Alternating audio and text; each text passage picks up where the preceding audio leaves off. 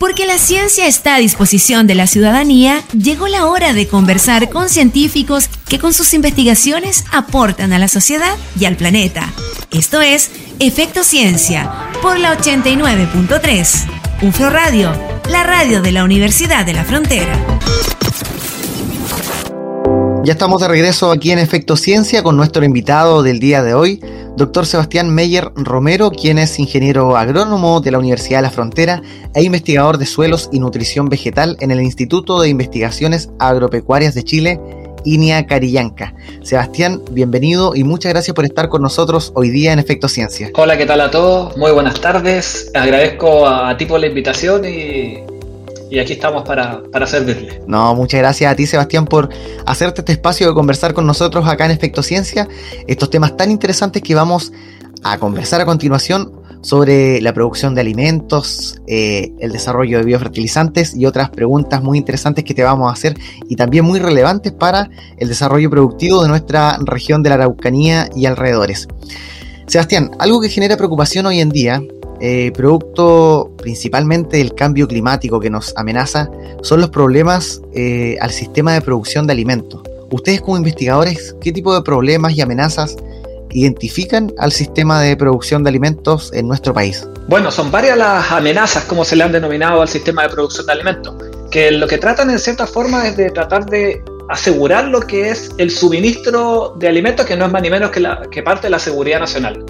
Sin embargo, producto de este llamado cambio climático que ha estado tan en boga durante ya los últimos años, han aparecido ciertas restricciones que, que nos imponen para poder seguir produciendo alimentos para una población que va en aumento.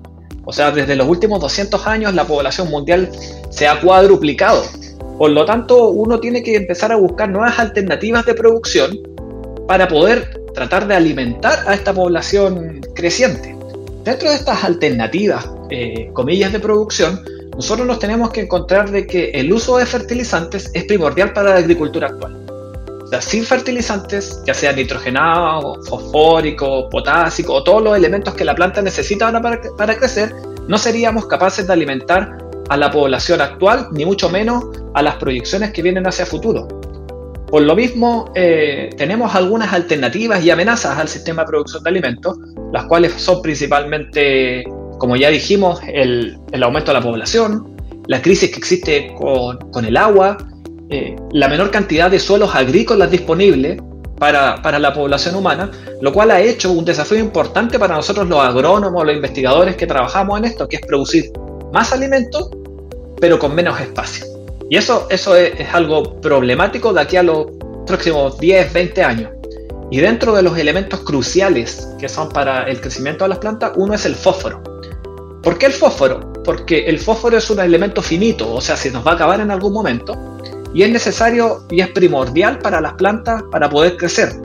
Una planta que no tiene fósforo no puede producir prácticamente nada de alimento y, vamos a tener que ver cómo vamos a, cuáles van a ser las estrategias que nosotros vamos a tener de aquí a los próximos 10 años para en esta región, una región donde el fósforo siempre ha sido limitante, lo pueden haber usted eh, visto con otro entrevistado, eh, cómo nosotros poder hacer un buen uso, un buen uso perdón, del fertilizante fosfórico y cómo eso nos puede llevar a producir alimentos de forma más sustentable, que es lo que se está buscando de hoy en adelante. Sebastián, tú mencionabas el tema de, bueno, hablábamos del cambio climático, de las sequías, de las temporadas, por ejemplo, estivales más largas o las temporadas estacionarias un poco más eh, diferentes años anteriores.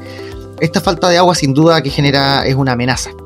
Pero en tiempos en que, por ejemplo, no había eh, sequía, ¿habían otro tipo de amenazas o habían otro tipo de, de problemas al sistema de producción de alimentos? Porque ya identificamos, como decías tú, la gran cantidad del aumento de población, o sea, cada vez la población necesita más alimentos, porque estamos, estamos creciendo en, demografía. Pero, ¿qué otro tipo de, amenazas eh, existen o han, eh, identificado ustedes?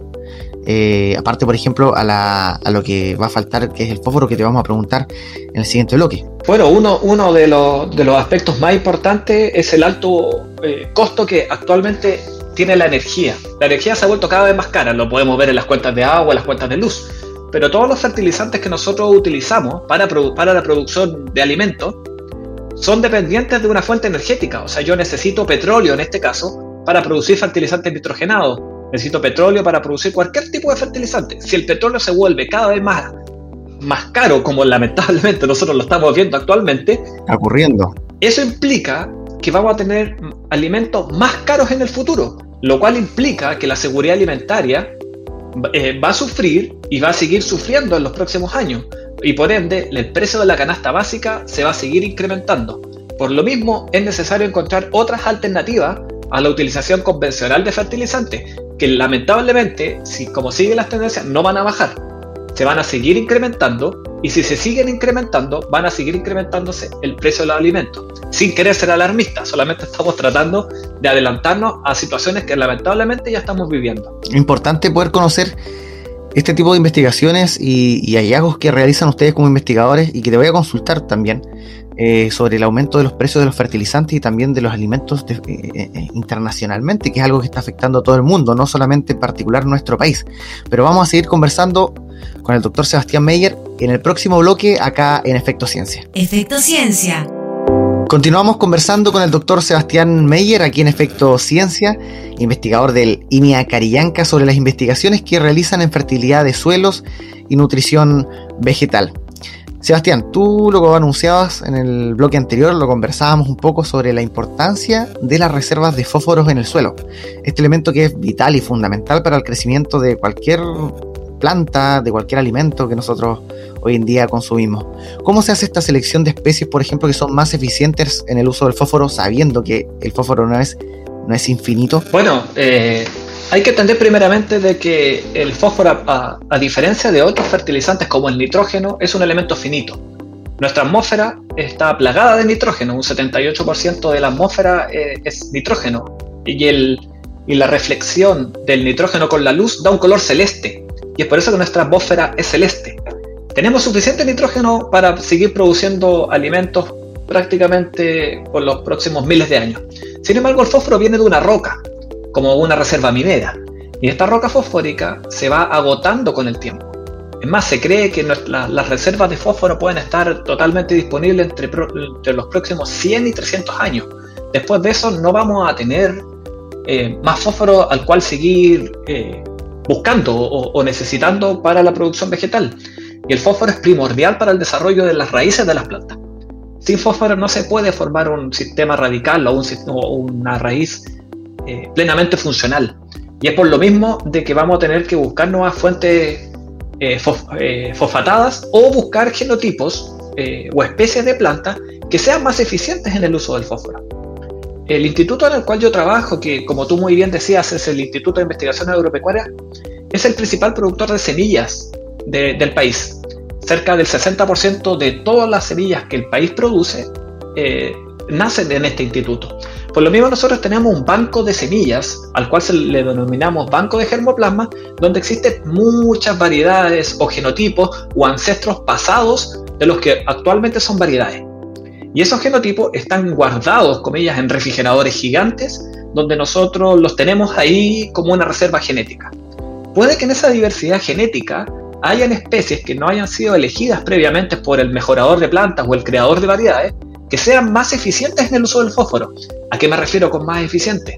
Que las variedades actuales producen mucho, y siempre la variedad más nueva produce más que la anterior, y así ha sucedido desde los inicios de 1900, a lo cual se le denominó la Revolución Verde. Pero el problema es de que esas variedades nuevas siempre requieren más elementos para producir más. O sea, siempre requiero más fertilizantes, más agroquímicos, más pesticidas que la variedad anterior. Sin embargo, producen más. La idea sería encontrar variedades que puedan producir quizás igual o menor, pero que ocupasen menos cantidades de insumos y agroquímicos, en este caso menos fertilizantes, variedades más rústicas, variedades silvestres que podamos por último cruzar con las variedades silvestres, eh, las modernas, perdón, y así poder obtener plantas que sean eficientes en el uso de los recursos. Eh, eso es lo que estamos tratando nosotros de hacer eh, en Línea Carillanca, es buscar dentro de la diversidad genética propia de la semilla especies que sean más eficientes en el uso de este recurso tan limitante como es el fósforo. Muy interesante lo que nos cuenta Sebastián, o sea, muchas veces o nosotros como personas que estamos alejadas a veces eh, de, la producción agrícola, la producción de alimentos, uno va al supermercado, compra, consume, va a la feria, pero detrás de eso no solamente hay personas que, son agricultores, que plantan, que siembran, que cosechan, sino que hay investigaciones súper importantes que están buscando la forma de poder eh, preservar la alimentación, la seguridad alimentaria que tú comentabas, que te voy a preguntar en breves minutos, cómo poder asegurar el alimento eh, no solo en nuestro país, sino que en el mundo. O sea, uno dice 100, 200 años que pueden ser eh, tener autonomía en las reservas de fósforos. Uno dice, oh, 100, 200 años, son cuántas generaciones. Pero el tiempo es muy rápido, o sea, en 200 años eh, podría, la, la, vida como la conocemos podría tener complicaciones debido a la producción de alimentos, ¿cierto? O sea, sí, se estima que son 200 años, pero como muy bien sabemos las economías, cuando ya existen estimaciones empiezan a jugar los precios porque empiezan ciertos fenómenos de rumores y los rumores hacen subir o bajar los precios. El petróleo, el precio que tiene actualmente no se debe tanto al valor per se del crudo, eh, tiene que ver con situaciones políticas, con rumores de escasez, con rumores de guerra. Lo mismo va a empezar a pasar con los fertilizantes fosfatados. Es más, ciertos productores como China y otros de Estados Unidos pueden en cualquier día decir el fósforo es importante para nosotros y cerrarnos las reservas de fertilizantes que nosotros importamos. Por lo mismo, eso pondría en jaque lo que es la seguridad actual o la seguridad alimentaria del país y nosotros vamos a tener que tener ciertas alternativas que nos permitan paliar. Estoy hablando de hipotéticas situaciones, pero puede llegar a, ocurrir. Muy interesante este tipo de investigaciones, Sebastián, como te comentaba, o sea, poder comentarles aquí a nuestros auditores eh, la importancia del fósforo en el suelo en la producción de alimentos. Vamos a estar conversando eh, esto y otras dudas más sobre la seguridad alimentaria en el próximo bloque aquí en Efecto Ciencia. Efecto Ciencia. Seguimos conversando aquí en Efecto Ciencia con el doctor Sebastián Meyer sobre las investigaciones que realizan desde el INIA, Carillanca, en la producción de alimentos, la protección de los suelos y estos temas tan interesantes que ya conocimos en, en los bloques anteriores, como la presencia del fósforo en los suelos.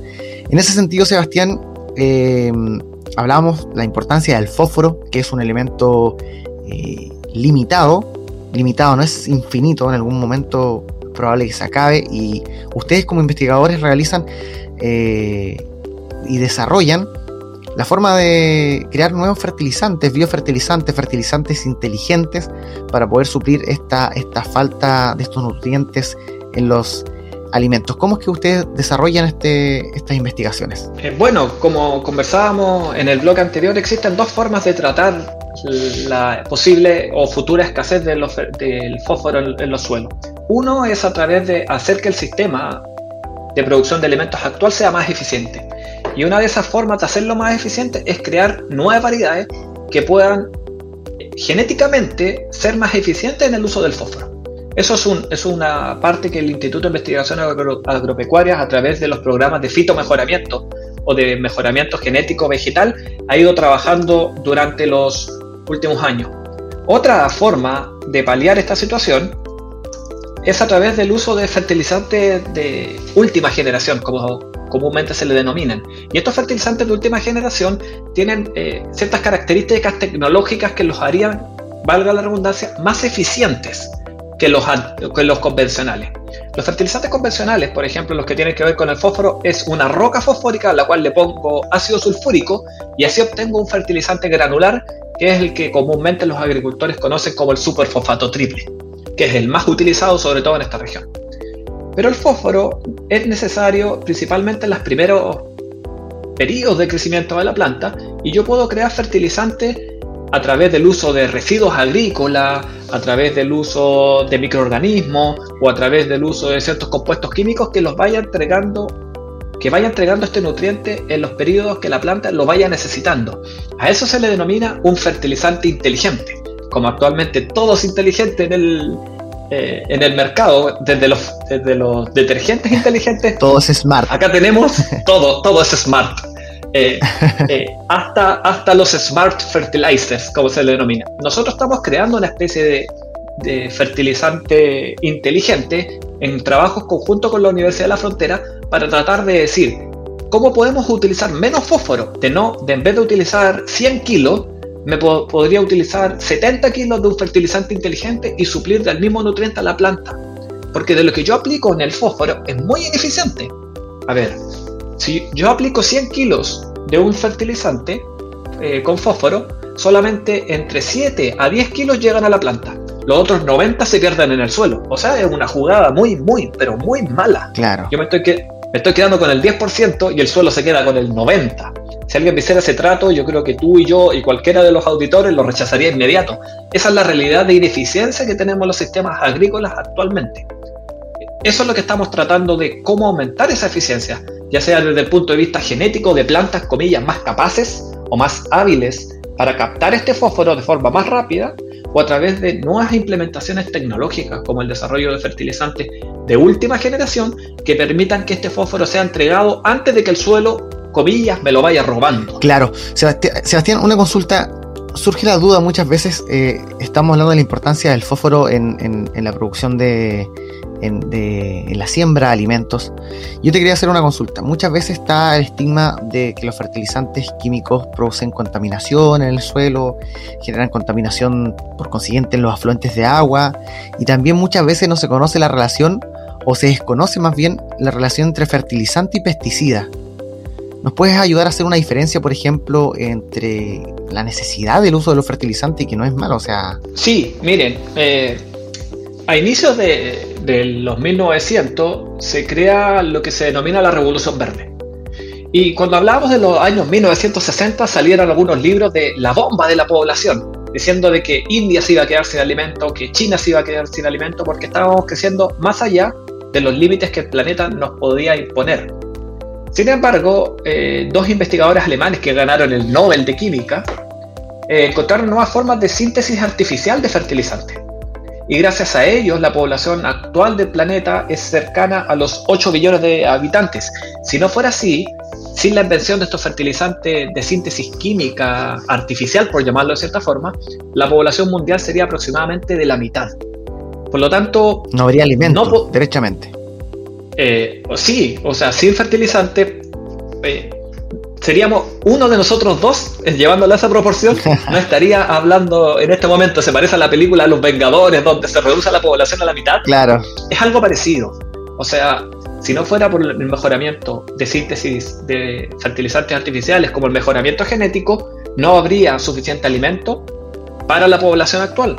Y la población actual no tiene ese problema, la población actual tiene otro problema, es la sobrecaloría, tenemos de más alimentos de los que realmente tú y yo necesitamos. Nadie sufre con la desnutrición, sufren con la supranutrición, salvo problemas políticos en ciertas naciones que no tienen que ver con la, con, con la producción de alimentos, sino con malas políticas en particular.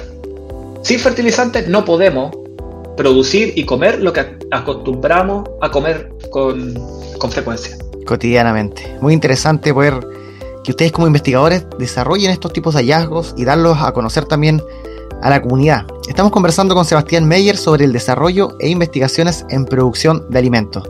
Continuamos conversando en el próximo bloque aquí en Efecto Ciencia. Efecto Ciencia.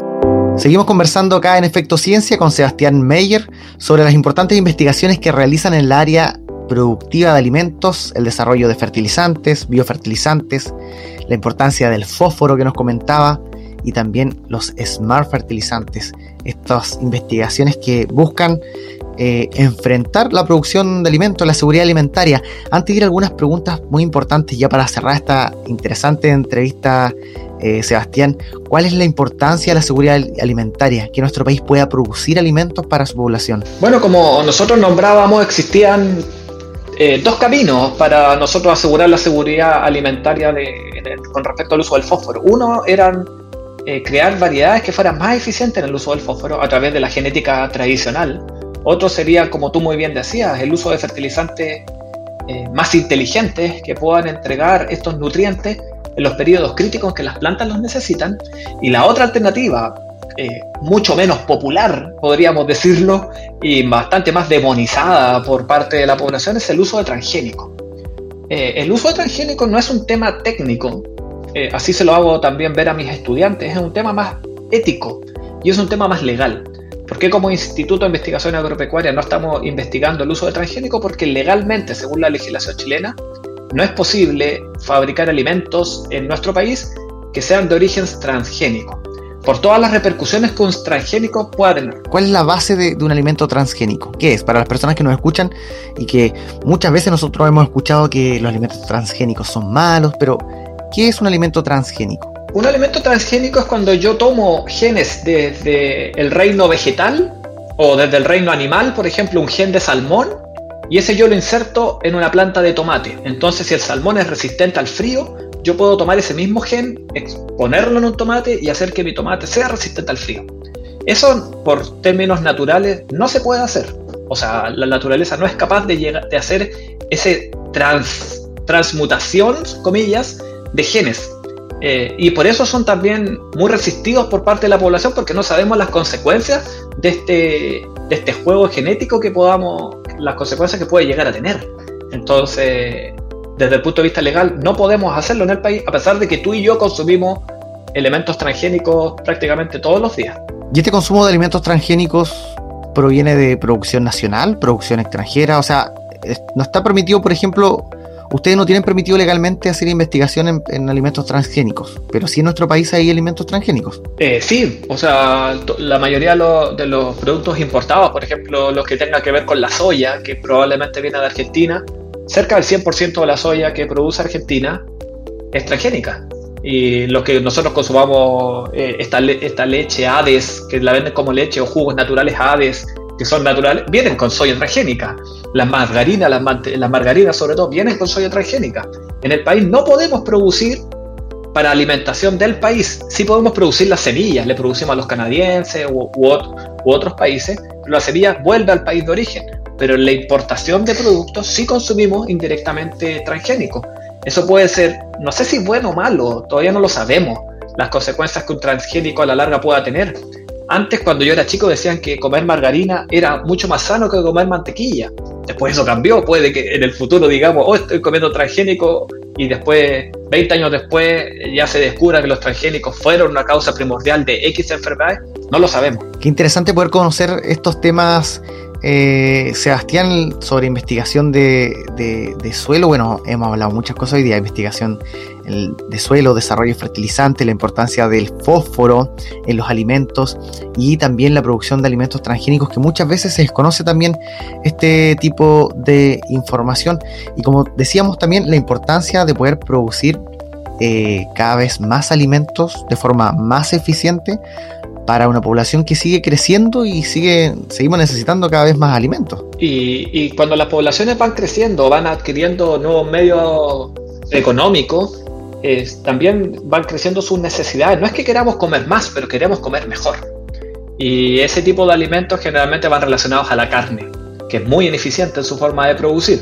Por lo mismo, eh, tenemos un desafío que es más complejo que producir más sino es producir alimentos altamente ineficientes, como producir un kilo de carne eh, con menos espacio. Y toda la gente quiere comer actualmente más carne. Ahí, aquí podemos hablar horas y horas acerca de esa otra amenaza al sistema de producción de alimentos, que es el tema de la producción de carne. Lo dejamos pendiente entonces para una siguiente entrevista, ¿por qué no? ¿Por qué no? Sí. Poder seguir conversando estos temas muy interesantes.